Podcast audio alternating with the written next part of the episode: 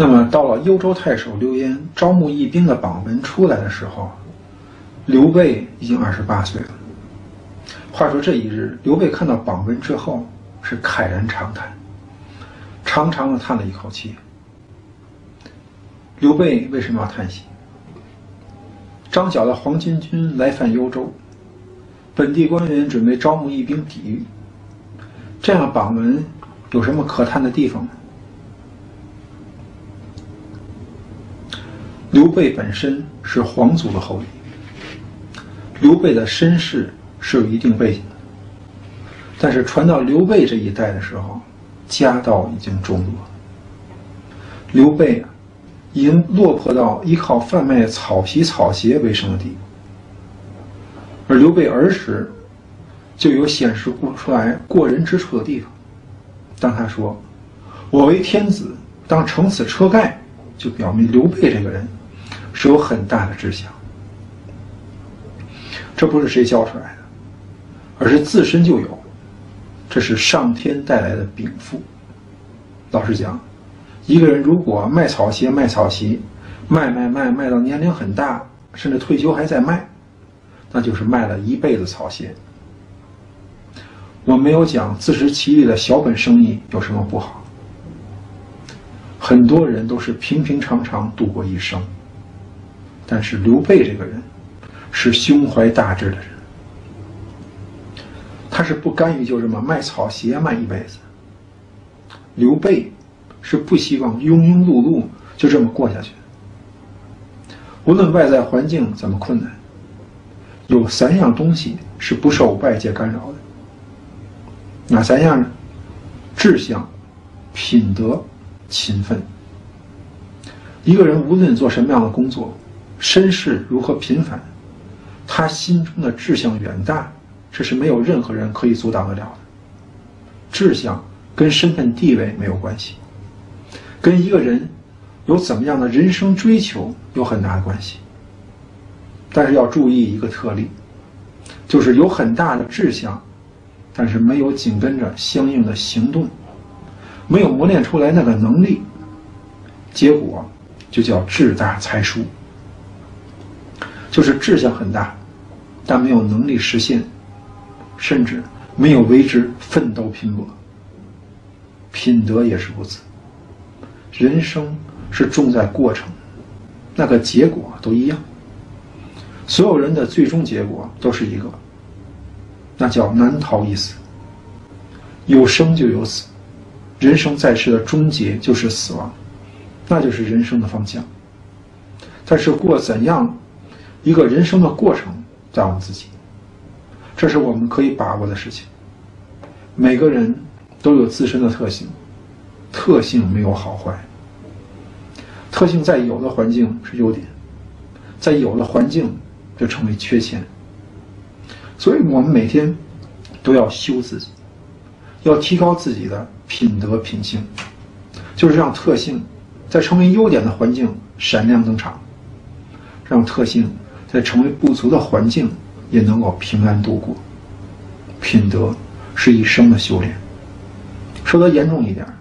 关于品德，再怎么修炼也是应该。最后是勤奋。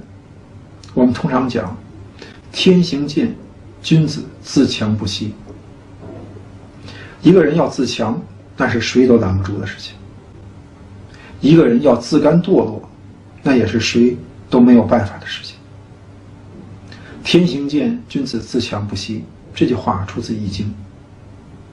我们都知道，西方世界有一部书叫做《圣经》，伊斯兰世界有一部书叫做《古兰经》，都是对世界有非常大的影响。而我们中国也有一部书，叫做《易经》。中华文化源于易，《易经》讲的是道。当我们把所有的事物都用很少的文字来讲解的时候，那必然是非常抽象。整全。就是包含所有的东西，只看到阴或者只看到阳，都叫做一篇。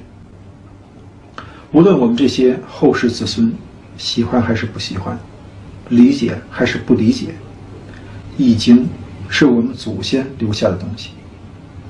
要想方设法去传承、去发扬，要把中华文化发扬光大，要让中华文化成为世界主流。《易经》不是只有占卜看风水，《易经》传的是道，占卜看风水只不过是小用而已。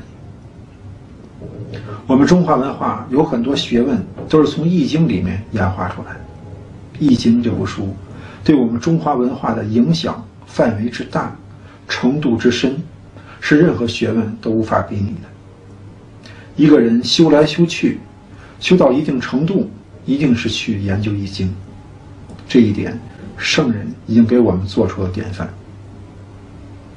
一个人胸怀大志，外界能拿你怎么样？一个人不断提高自己的品德修养，别人怎么打击都没有什么效果。一个人自强不息、勤奋好学，要知道天道酬勤，外面的人说什么都阻止不了一个人勤奋好强。我们讲到这里，大家就能够看到，志向、品德、勤奋跟外界没关系，跟出身没关系，跟地位没关系。跟收入多少没关系，所以圣人讲不怨天不尤人，抱怨这抱怨那是没有用的。这三样东西做好了，上天自然会自找。刘备看到榜文，叹息的是他自己，已经二十八岁了，但是还没有机会建功立业，难道就这样卖草鞋一辈子吗？现在幽州太守刘焉发出了榜文，招募义兵。这不正是一个可以报效国家的机会吗？刘备这一刻的心情有些复杂，所以才长叹一声。没想到刘备这一声叹息，却引出身后一位英雄豪杰。这个人啊，很不客气的大声问道：“大丈夫不与国家出力，何故长叹？”他说的有道理吗？当然有道理。你一位七尺男儿在那里看到政府招募义兵的榜文，不想着借此机会为国家效力，在那唉声叹气有什么用？刘备听见有人这么直接发问，也是有些好奇。刘备回过头一看，对方是身长八尺、抱头环眼、燕汉虎须，说话声音大的跟大。刘备一看就知道这位跟常人不一样，就问对方的姓名。这位正是张飞张翼德。张飞报通名姓，并简单介绍了一下自己。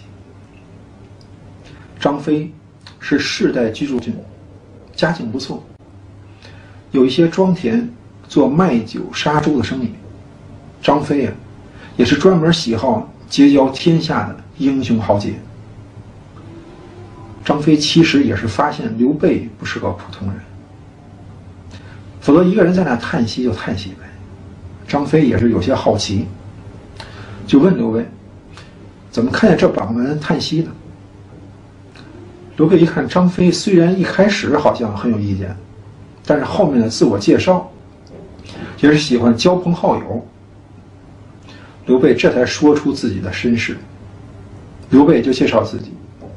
是汉室宗亲，姓刘名备。现在听说黄巾军四处起义，犯上作乱。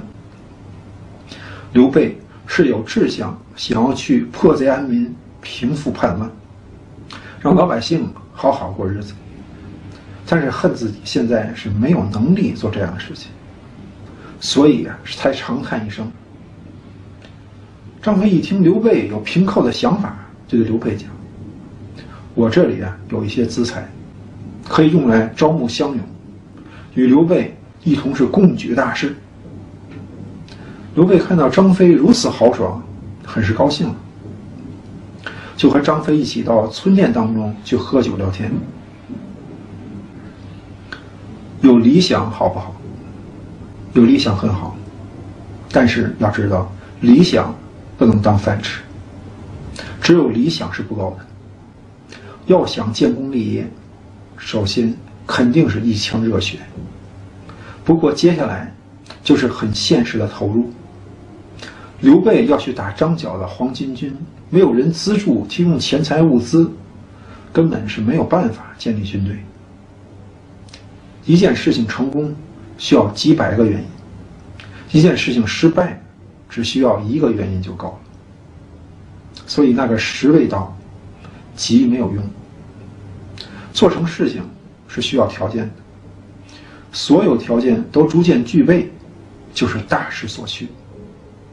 刘备只是自己有志向，但是没有人投入钱财支持，那是有志也无处施展。但是团队组织的强势，只有钱财是不够的，还需要聚集各方人才。世上是无巧不成书。刘备与张飞正在店中饮酒，只见一位大汉推着一辆车子到店门口停下来。那位大汉进到店里面坐下，便召唤酒保上酒菜，说是要赶着去入城去投军。刘备观察这个人，是身长九尺，髯长二尺，面如重枣，唇若涂脂，丹凤眼，卧蚕眉，相貌是仪表堂堂，威风凛凛。刘备就邀请那位大汉过来同坐，问了问对方姓名。那位大汉正是关羽，关云长。关羽不是本地人，因为在原籍啊看到一些有权势的人欺压乡里，出手杀了对方之后，逃难江湖，到现在有大概五六年了。现在一听说幽州正招军破贼，是特地赶来。应召入伍。刘备知道关羽要参军打黄巾军，就把自己准备建立军队讨伐的事情跟关羽讲。关羽是非常高兴，就跟随刘备一同到张飞的庄上共议大事。张飞见到刘备与关羽之后，就说：“我庄后面有一桃园，现在正是桃花盛开之时。”明日咱们三人到园中祭告天地，结为兄弟，同心协力，然后共图大事。刘备和关羽都很赞成张飞的提议。转过天来，在桃园里面备下乌牛白马的祭礼。刘备、关羽、张飞三人焚香再拜，对天发誓说：刘备、关羽、张飞虽然来自不同的地方，但愿意在此结为兄弟。从此以后，同心协力，救困扶危，上报国家，下安黎庶。不求同年同月同日生，但愿同年同月同日死。皇天厚土，实践此心。备义忘恩，天人共戮。对天盟誓之后，拜刘备为兄长，关羽为二弟，张飞为三弟。祭罢天地。又在宰牛设酒，聚集乡中的勇士大约三百余人，在桃园里面是痛饮一醉。第二天开始收拾军需物资的时候，发现问题了，没有马，这可怎么办？马匹可能在现在大家觉得可有可无，但是在古代，马匹意味着行动的速度与移动的范围。刘备他们。正琢磨着没马怎么办的时候，下人来报，说是有两位客人赶着一群马来投奔他们。刘备一听到这个消息啊，说正是天佑我也。刘关张三人是出庄迎接。原来来的两位客人是中山大商，一位是张世平，一位是苏双。他们是每年往北方去贩卖马匹。最近因为到处闹起义，没去成北方，就先回来。